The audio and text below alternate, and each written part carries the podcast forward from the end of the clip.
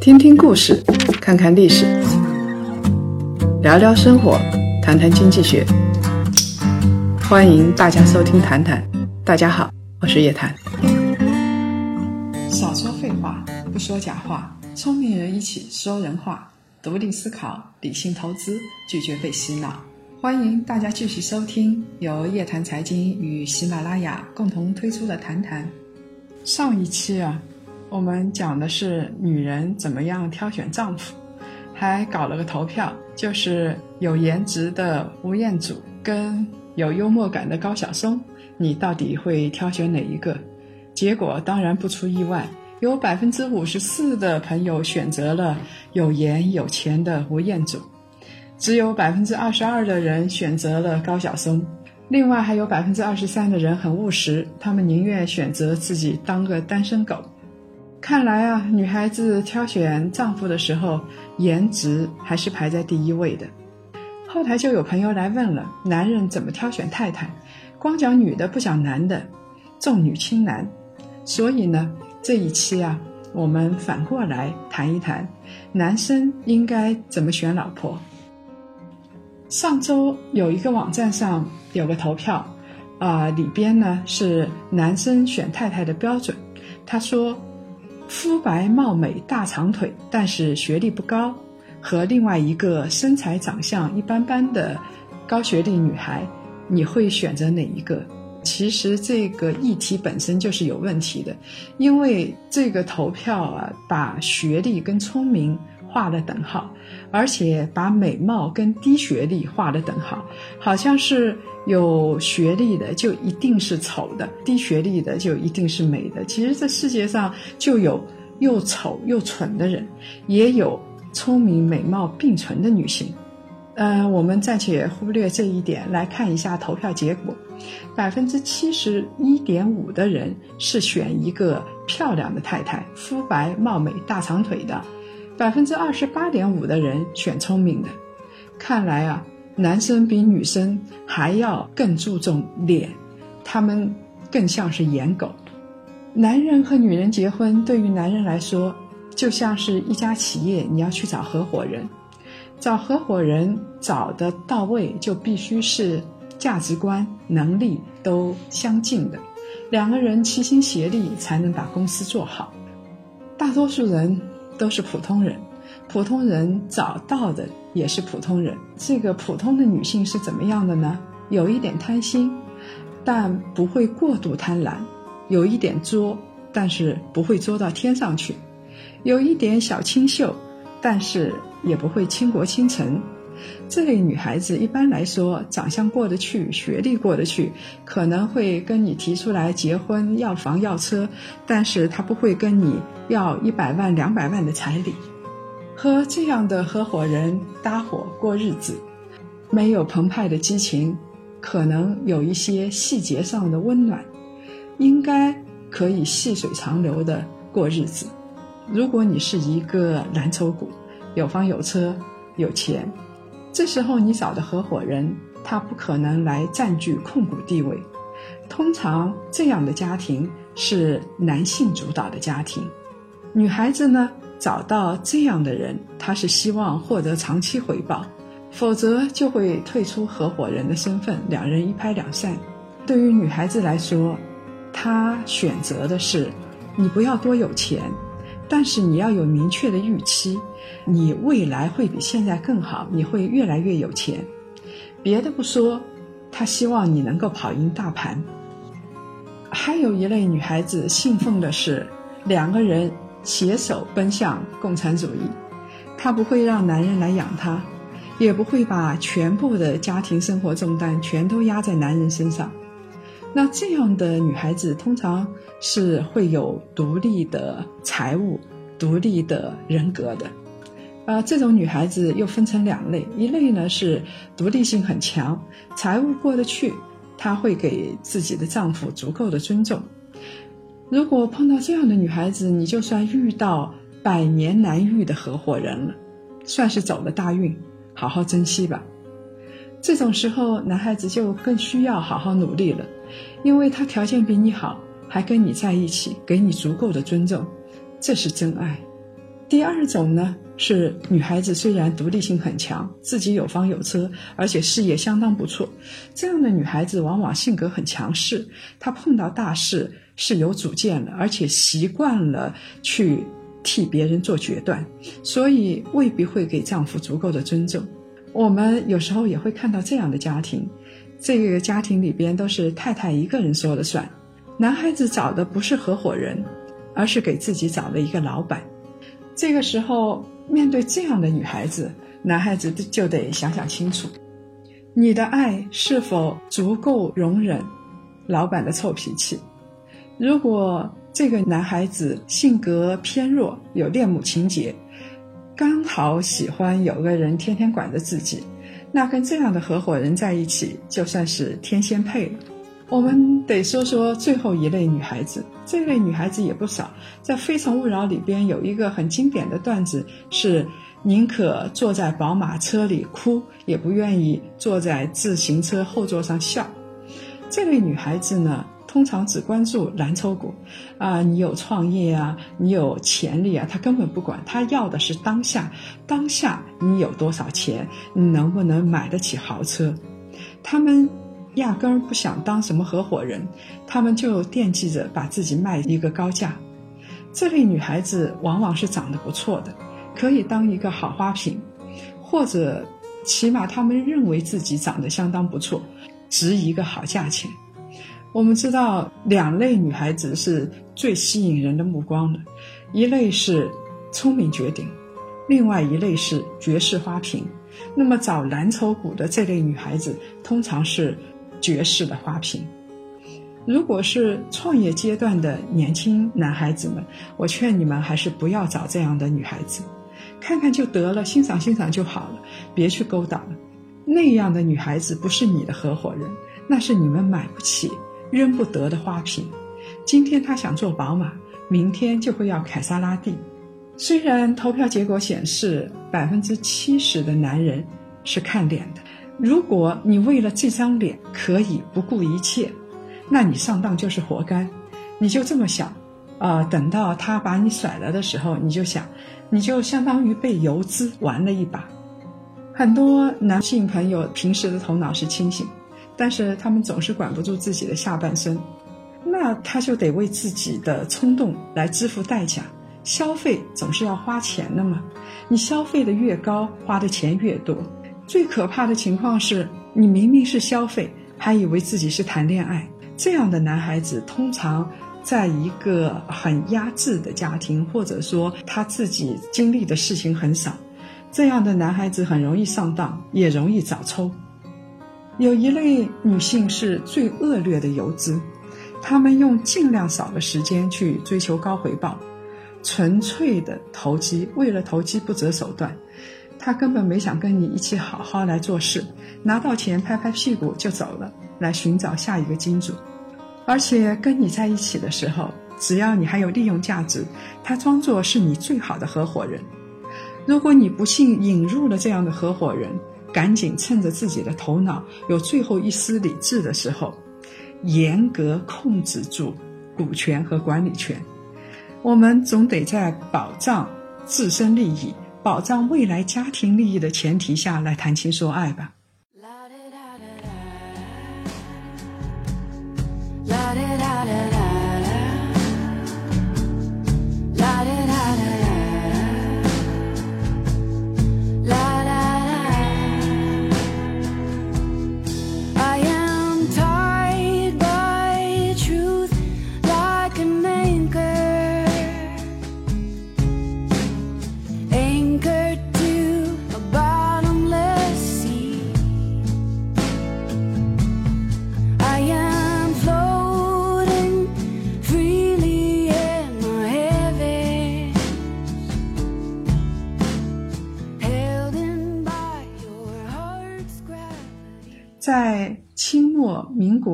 间，妓女有一种骗钱的手段，上海话叫做“货源”，这个意思就是洗澡的意思啊。什么叫洗澡呢？我们知道现在上市公司有洗澡，就是把所有的坏账做到上一年里边，然后这一年的业绩特别差，下一年开始业绩就好了。啊，这个就相当于在财务上洗了个大澡。那那时候妓女是怎么在进行财务上洗澡的呢？在民国的时期，北京、上海、天津这些地方的报纸上经常会披露这样的新闻。当时的报纸上登载了这样的一则新闻：浙江啊，有一个年轻人姓古，家里挺有钱的，父母也很宠他。有一年的春天呢，他路经了上海，想到上海去看看世界，领领世面。所以呢，他就住在大兴旅社。有一次在朋友的宴会上，他结识了安乐里的妓女，叫翠宝。三五天的时间，他就花光了自己随身携带的五百块钱。五百块钱当时是个大数目。我们知道，在骆驼祥子，祥子一个月大概也就能赚到两三块银元。翠宝知道这个小谷是很有钱的，所以呢，他就大灌迷汤，而且跟他说自己多不幸，要给他托付终身。总而言之呢，他想跟小谷结婚，当小谷的合伙人。这个小男孩他当然就神魂颠倒了，因为从来没碰到过这样的事情，所以呢，跟妓院的老鸨说好，用一千七百块钱为翠宝赎身，然后飞速的。回到浙江老家，对父母撒谎说他要买钻石戒指，还要买一批红木家具，骗到了两千块钱，赶紧回到上海，交给妓院，然后呢租了房子，跟翠宝两个人就过起了小日子。我相信这时候小谷同学应该是非常幸福的。古爸古妈知道了之后，也就一笑了之，因为当时可以娶妻，可以纳妾嘛，所以就当给儿子纳了一房小妾。但是翠宝野性难改，给小谷戴上了绿帽子，小谷就受不了了。这个时候，当小谷大声地斥责了翠宝之后，翠宝就趁此机会席卷金银细软，逃回上海，重操旧业。这个就是所谓的货源洗澡。现在的一些女孩子也很有洗澡的手段，普通的小男孩根本就受不了。他们为了一个虚荣的女孩子，跟家里闹得沸反盈天。而且当他们知道自己上当受骗的时候，连性情都变了。这实在是不值得。但是谁知道呢？有的人就是会上当受骗。当你连续上当受骗的时候，你就要小心自己的。智商或者自己的性格有没有问题了？如果你意识到自己有问题，还有救；如果连续上当受骗，你都觉得是别人的错，自己没有问题的话，那神仙也救不了。我们在说现代的默多克，他是很有先见之明的。在婚前协议里边写道，邓文迪是无权继承他的任何遗产的，除非邓文迪在婚后有孩子，孩子呢可以得到公司的股票，其实是信托的一部分。邓文迪当然也不是省油的灯，他用试管婴儿的方式生下了两个女儿。我相信默多克很难理解自己这样的年龄还会有两个女儿。当二零一三年两个人离婚的时候，邓文迪拿到的是。曼哈顿的一套豪宅，价值四千四百万美元，和北京的一套中心地段的四合院，我估计现在也要上亿了，呃，不算少，但是跟默多克的钱相比，实在是太少了。他的分手费和默多克的前妻安娜十七亿美元相比，只有一个零头。但是像默多克这样的情况毕竟是很少的。其实现实中，男人。大多是普通人，找个合伙人过日子嘛，就会共享财富，因为组成一个家庭了嘛，就是两个人合伙办一个企业了，所以势必会共享财富，给出股权，给出其他东西。但是要明白，挑选合伙人的前提是诚信和价值观的相似。谈恋爱的时候，我们往往给对方最高的估值，会被对方的优点所吸引，否则也不会恋爱了。但是。说实话，婚姻能否持续，最重要的是能否接受它的短板。每个人的三观都不同。在《欢乐颂》里边，应勤和小蚯蚓分手的理由是小蚯蚓不是处女。我们可以说应勤是一个脑子很僵化的人，很不可理喻的人，但是这就是他的底线。所以我们碰到对方得了解，如果想要生活下去的话，一定得知道对方的底线在什么地方。有一个男孩子最近遇到了一点麻烦，没谈恋爱之前，女孩子告诉他自己是二幺幺大学毕业的，但是最近有了感情之后，又跟他说自己是大专。其实没有关系啊，大专跟二幺幺都没有关系，但是他向男孩子撒了谎。这时候，这个男孩子非常犹豫。如果一开始就知道的话，他不会跟这个女生在一起。但是现在有了感情，轻易的斩断又觉得很痛苦。所以在恋爱之前、结婚之前做全面的尽职调查，实在是太重要了。简单一点的话，男生可以通过了解这个女生的恋爱史，去了解她的为人，谈过几次恋爱，为什么分手，有没有做过小三。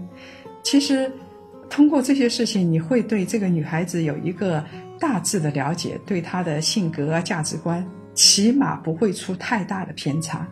我们现在是一个感情速食时代，没几天就上床了，没几天两个人就在一起了，然后才开始磨合。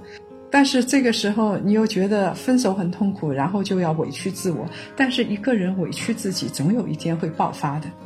比如说，一旦出现一个导火索。两个人紧绷的感情也就彻底的断裂了。比如说，以前你觉得没什么大事，像女孩子很喜欢去夜店，天天晚上去酒吧泡。你以前觉得你就在酒吧认识他，你觉得没什么，而且女孩子长得也好看。但是等到有一天你要谈婚论嫁的时候，你突然发现这是一个。很严重的问题，你到底想要什么样的一个家庭？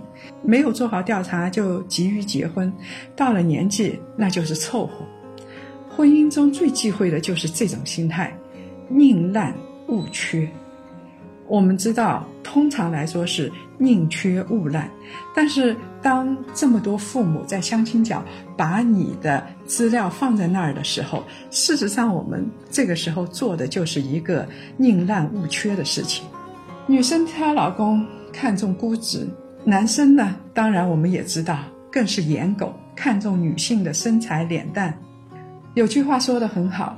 脸蛋和身材决定了我是否想去了解他的思想，思想决定了我是否会一票否决掉他的脸蛋和身材。年老色衰，外表总有看厌的一天。即使一个天仙一样的美人在你面前，看半年也就看厌了。但是一个人的内涵是无法比拟的。这个时候我就要想，王小波和李银河。我看过王小波的所有的书，我很喜欢这个作家。很可惜他很早就过世了。王小波在给李银河的情书里边写：“你有一个很完美的灵魂，真像一个令人神往的指标。”我们都知道李银河，她事实上算不上一个美人，但是看过王小波情书的人都会被他热烈的爱所打动，因为两个人是用灵魂在交流。他们用心灵在进行对话，他们的思想强度是在同一个强度上。上期啊，后台有位朋友留言里边说，作为已婚妇女，看久了就知道颜值真的可以忽略，灵魂有趣是最重要的。啊！但是我们往往要经历了之后，才能了解这些惨痛的教训，或者说经历了之后，我们才能知道简单的格言是有用，不经历是无法了解。请记住一句话：不管是挑选先生还是挑选太太，你是什么样的人，就会找到什么样的合伙人。你是天鹅，你就会找到一只天鹅。所以。在生活中最重要的是磨练自己。好了，这期节目呢就到这儿。今年啊，我们华东、华南、华中、华北四大地区的线下活动已经陆续落地，有闭门创富会、高端投资理财会，我们美国价值投资之行已经完美落幕了。这次活动的成员呢，也成为了家人，大家组成了一个投资的小团队。希望有这方面爱好的朋友可以加入进来。这次没加入的朋友也不要着急，我们每一季度都会推出一期全球投资之旅。下一站以色列之旅已经开启，九月三号到九月九号，跟我们踏上神秘的国度，古老又现代的以色列。看更多优质的投资项目，见更多的聪明人，跟着夜谈财经，我们希望能够做到活一辈子就相当于体会三辈子。有意向的朋友可以通过留言或者微信公众号报名参加。另外呢，我们的檀香学院理财投资之旅也已经上线了，有国内的投资大咖和国学大师。我们的原则是。只讲干货，没有水货，要提供稳定的价值观，而且更要有非常重用的工具。大家可以在夜谈财经公众号里咨询课程信息，希望到时候可以跟大家面对面的交流。来分享两位朋友的留言，一位名叫竹子青青的朋友说：“我想要与有趣的灵魂做朋友，畅聊或者是心与心的沟通，但无需时时刻刻。”生活过日子，我需要时时面对。如果两个都选择，就是最完美的。但是世间没有完美，我只选一个，吴彦祖。天哪，这位朋友，他想的是啊，都要有。但是事实上，我们知道这个世界上完美的事情又有多少呢？另外一个名叫 D 的朋友说：“我发现有颜值又多金的人肯定会有趣。”有趣不是春药，不会包治百病，反倒是这个时代人们思考所有的问题都喜欢极端对立，这个问题才是问题。如果各位想了解更多财经经济类资讯，请搜索拼音谈财经，关注公众号夜谈财经。下周五下午五点同一时间老地方，我们不见不散。Even though sometimes